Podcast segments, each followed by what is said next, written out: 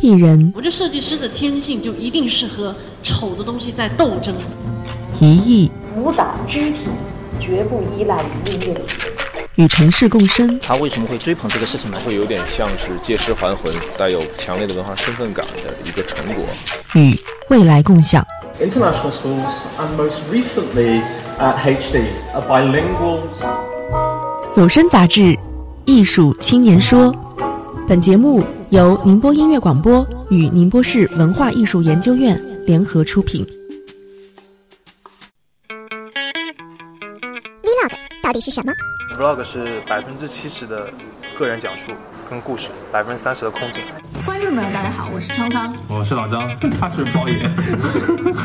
剪辑是非常重要的一环，你要把镜跟镜之间贴在一起，怎么样才能够酷快节奏的东西展现出这种效果？那我们今天就让导演体验一下宁波人特别特别喜欢吃的一些海鲜制品、海鲜冻品，观念跟概念拼在一起才能够做成一个好的。之前苍哥买了 Switch，然后今天呢，我们要测评它三款游戏。这三款游戏全都是那种非常中二的体感的那种，就是你可以对着镜头。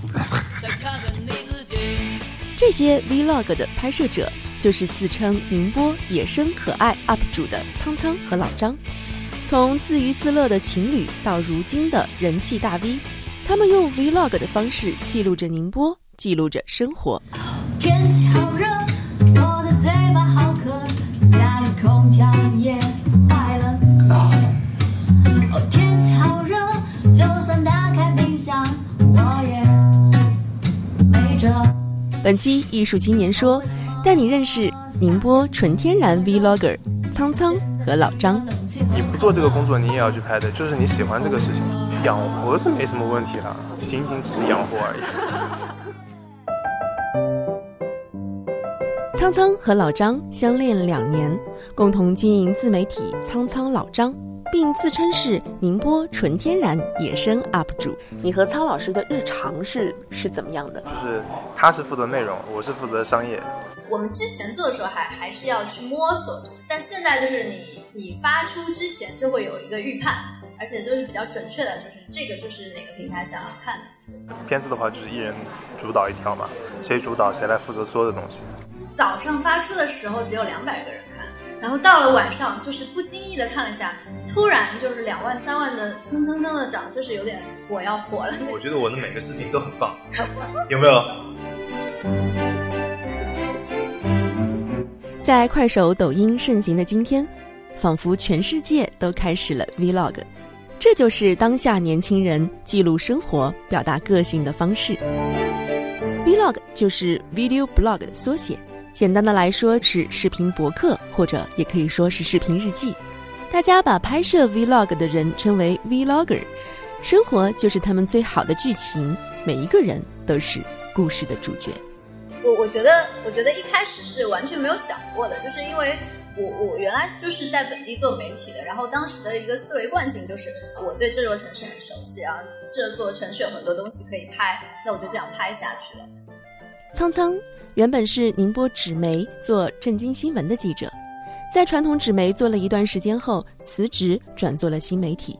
那 vlog 这个形式就是它是视频日志嘛？什么叫视频日志？就是相机代替你的眼睛，你每天早上醒来之后，你就是你所看到的就是你的生活，你就记录下这一刻的东西，然后表达出来。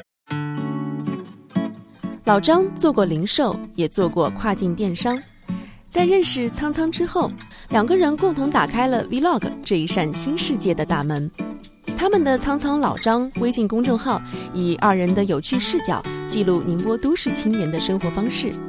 从二零一六年底开始视频创业至今，他们已经拍摄了一百三十多个视频，点击量破万，公众号文章的单篇阅读量达到了十万加。一六年年底。就开始计划，然后第一条视频出来就是一六年年底十二月份。做的是什么？共享单车的测评。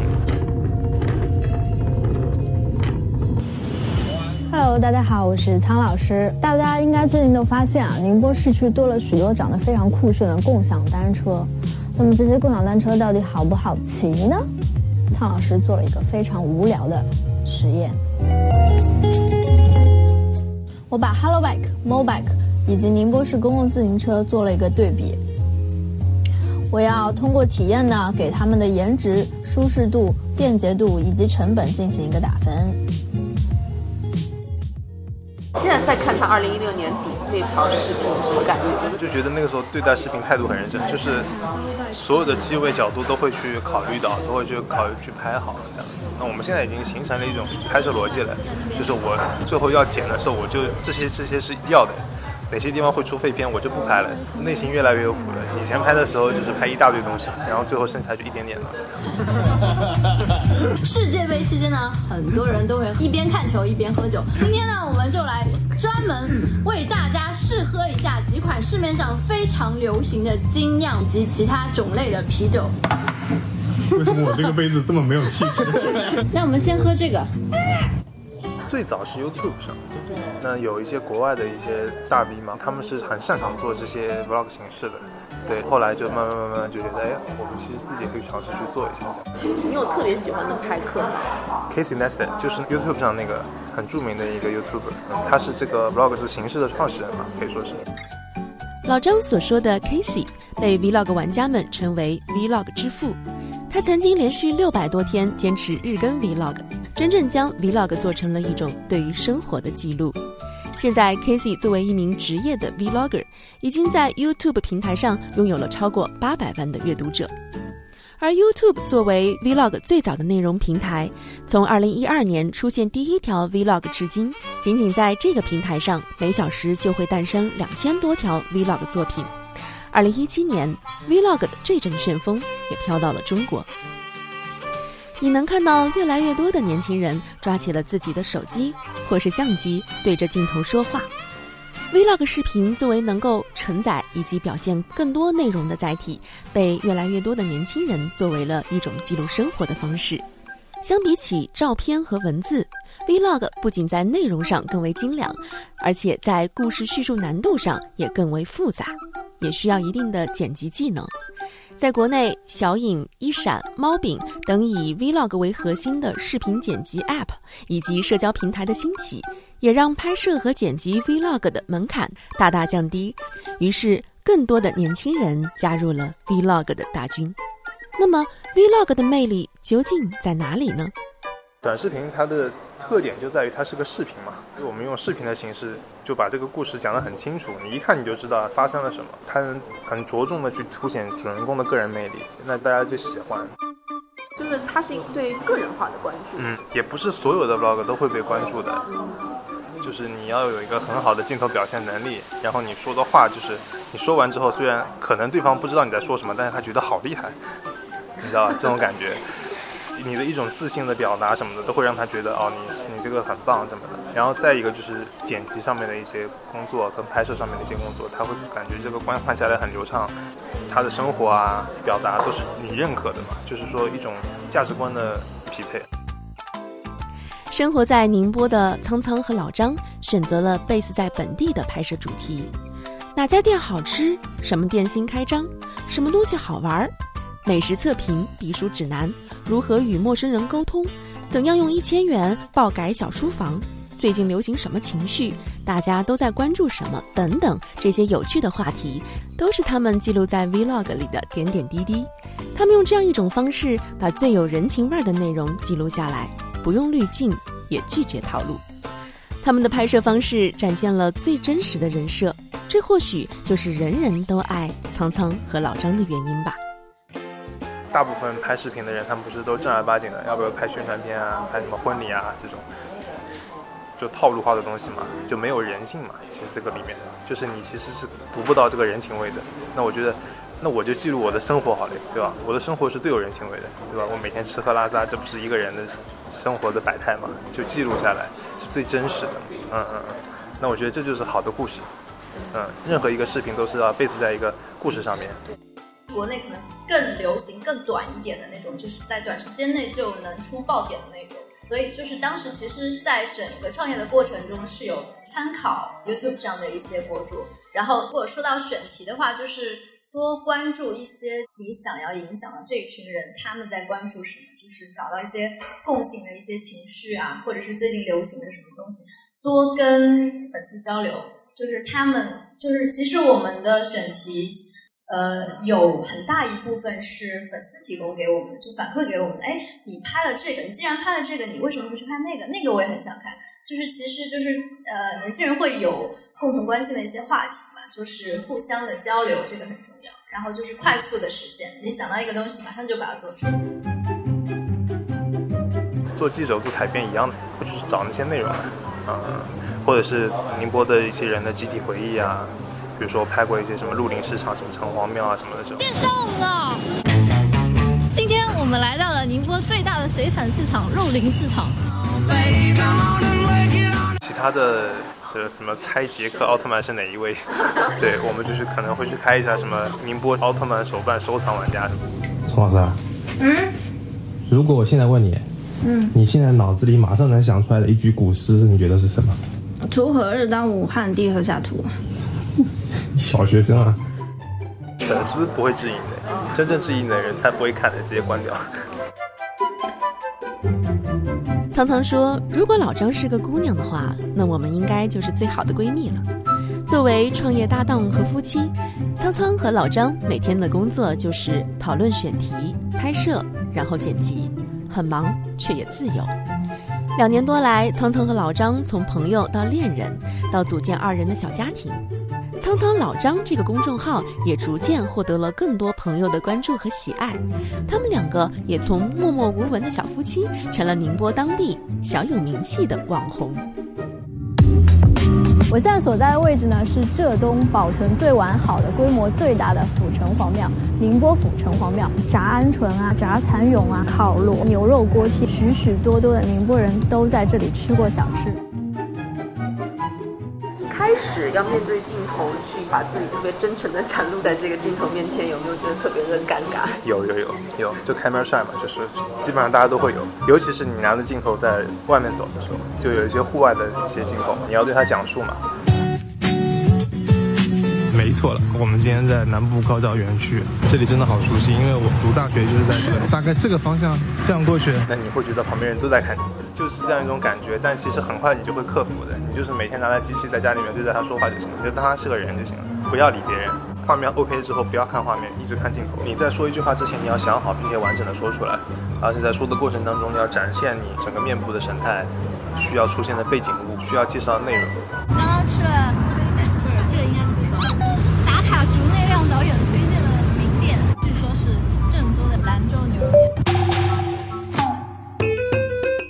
Vlog 作为短视频的一种形式，虽然只有短短的五分钟左右，但每一次拍摄，苍苍和老张都要花掉将近半天的时间，差不多要备足十 G 左右的素材，从大量的素材中去筛选和剪接，为的就是展现最自然的表情、最直观的反应。我们的重点是去抓那个现场的第一时间给到我们自己的反馈。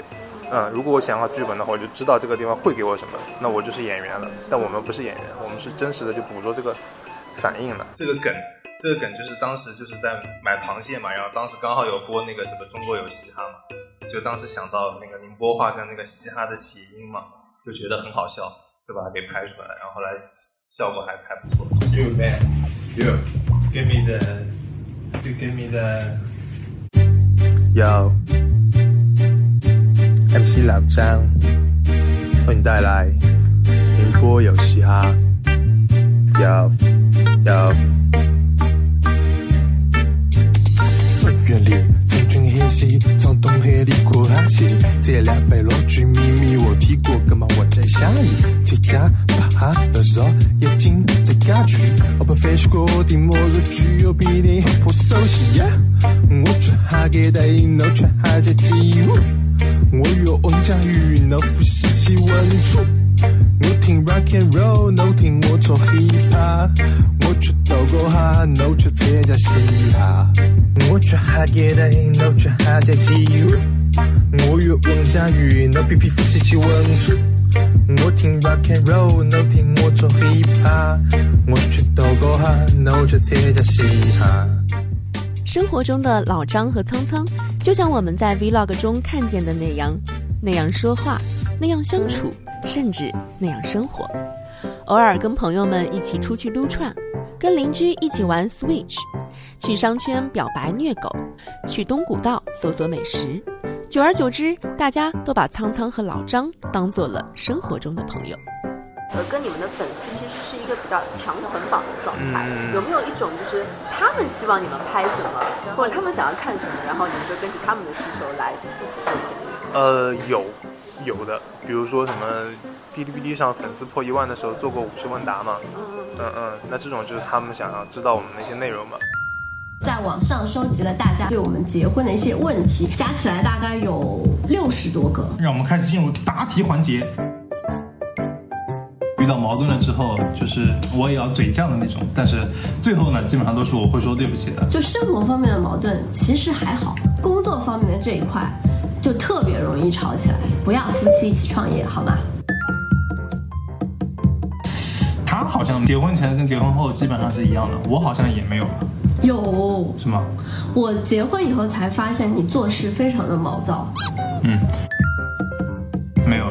你不要求生欲太强嘛，你实话实说嘛。真的没有什么怪癖，有什么怪癖？你又没有怪癖。就裸睡啊，你什么的。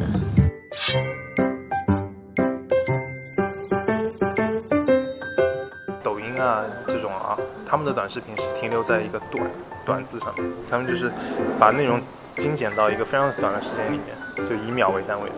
那我们的话就是稍相对长一点嘛，对吧？就十五分钟啊、十分钟啊这样子左右的一个视频，这是两个不同的方向。内心认同抖音这样的记录生活的方式吗？这种记录生活的方式啊，它记录的其实不是生活，就抖音是就抖音是拍电影一样的，我是演员了，就抖音基本上都是演员了。对对对，它是一个表演平台。真正记录生活的话，就是你要去真实的记录一些生活中的东西。对，那他们是短时间里面制造笑点或者是制造内容，哎我们是就是在一个故事这里面去讲这整一个事情。我们就是以主人公个人魅力为主打啊，然后是记录宁波都市青年的生活方式。有人说，社交的本质是相互养成，而相互养成的方法就是高频次的互动。即使没有花哨华丽的画面，没有博人眼球的情节，但 Vlog 关于生活和自我，反倒成为了越来越多人喜欢的互动方式，也成为了年轻人日常交流的一种分享形式。你们的工作就是你们的生活，这是一种什么样的体验？呃，我们就在生活当中把钱给赚了，对，在生活当中又把工作给做了。就是我们一个月里面会有强度周的，嗯，就大家就比如说很多题一起来了，然后就要一次性做完。我们甚至做过一个星期要出五条片子的，你去想，一天一个星期要出五条，我就只有半天拍，下午就开始剪，第二天早上又要开始拍，这样子。之前你们去日本的时候，好像是不是有做这方面？本来我带了一大堆设备去，但是后来就 就想想啊，算了，我是来玩的，我又不是来工作的。经过长途跋涉，大家好，这里就是我们今天来到京都卓要住的民宿。它是非常非常日式的那种传统的民宿，对的它每一个房间都会有名字，像比如说它的一些避难器具设置是，然后我们的房间叫浴室。有的时候玩就顺便拍呢，还是真的想去拍，所以才计划了这么一个行程？有的时候会考虑，就是这东西有人看，那我就会去这个地方，然后拍一下。有的时候就是玩的时候顺便就记录了。尼康尼赫本社在于幢这幢大楼叫一是一个直播间，就很小的一个直播间，然后 B 二一整层都是它的，有那个咖啡店啊，还有还有那个他们的商场。方，对对对。是好奇，内容创业它真的是一个比较长久、持续收入的模式吗？内容创业的话是会慢慢变，一开始你先是内容嘛，内容的话，那广告方找到你嘛，就是说我要来帮你拍一个广告嘛，那广告是一个变现模式，然后等到我这个内容创业的主体，我们这个 IP 做大了之后，我可以根据我的 IP 去做一些内容电商嘛，去生产一些衣服啊什么的这种产品出来，然后他粉丝会愿意买单嘛，对吧？然后可能广告方又可以来，就是一起来做什么联名款什么的，又是一部分收入。对，然后再往后的话，如果说再往大了做的话，你可能可以做到什么？你可以去讲一些课啊，或者是分享一些经验啊，或者是在那种就像知识付费一样的，把这些内容给传播给对方，然后可能进行一个收费或者怎么怎么样。其实所有的一切都是基于你自己这个 IP 上面的，然后就看你自己个人的影响力。本来是计划今年会卖一些东西的，但是都还在计划当中。那老张，你觉得在宁波可能再复制一个 Papi 酱吗？在宁波不太可能，因为宁波的一些愿意花钱去买内容过来给自己做营销的人是很少的，我们就单条付费嘛。那真正的他觉得你这个内容是好的，我可以把你这个内容拿过来，甚至把你这个团队给签掉，然后一直来为我提供内容的，那就是那些大的平台，比如像抖音啊，那他们会跟那些大流量的网红进行一个合作，嗯嗯，那就不是局限于本地了，那就是一个全国性的垂直领域了，啊、对对对。如果你是扎根于本地的话，内容创业现在目前来说还是有点困难，因为没有人买单。你们现在做内容创业大概两年了，嗯，觉得最大的面临到的压力是来自哪里？就说到吸粉这块，其实是很难的。如果说在一篇文章推出之后没有获得很好的反馈的话，我们就快速试试错嘛，就马上做新的选题，然后去找就大家喜欢的内容，就希望获得更多粉丝的关注。那现在确实是遇到这样的情况，就是粉丝来的越来越慢。公众号会比较慢，因为它接近饱和嘛。然后 B 站的流量其实还是有，流 B 站的流量红利还是有。像比如说我们做一个呃阅读量大概呃两三万级别的，能够登大概五百左右的五六百，将近一千可能有时候好的时候，就是 B 站它还是有这样一个流量的红利。那包括最近的抖音也是有这样的红利空间在的，就是你要呃。利用好各个平台，而不是只专注于，比如说公众死磕公众号也好，就是每个平台都有它自己的就是传播的特点，然后就利用好平台的特色去吸粉。发展啊，其实真的没想过，就是它虽然是个风口，对吧？但是我想想啊，如果说你要把这个东西做成一个公司一样的东西啊。说呢？就会违背初心的，它就是一个工作嘞，就没意思嘞。就我做的内容可能也会无聊嘞。孤独感是没有，但是希望很多人来一起做是真的，对不对？因为你如果你没有一个人去拍这个东西，我就不知道我该跟谁去对比，我就没有提升空间了嘛。老张最后说，在宁波做短视频的团队目前还并不多，他希望今后有越来越多的人能够从事短视频的创业。加入 Vlog 的大军，不要让他们独孤求败。就是你要自由的享受生活，嗯，然后去愿意去发现宁波本地的一些好玩的东西。你不要觉得宁波很无聊啊，什么我找不到东西玩。其实宁波很有趣，就是我们希望通过视频就告诉很多人，就是留在宁波是很好的一件事情嘛。然后特别是大学生啊，或者是一些在宁波的一些年轻人啊，他们想可能是宁波无聊，去别的城市啊，北上广啊什么的，其实没必要，就宁波是挺好玩的。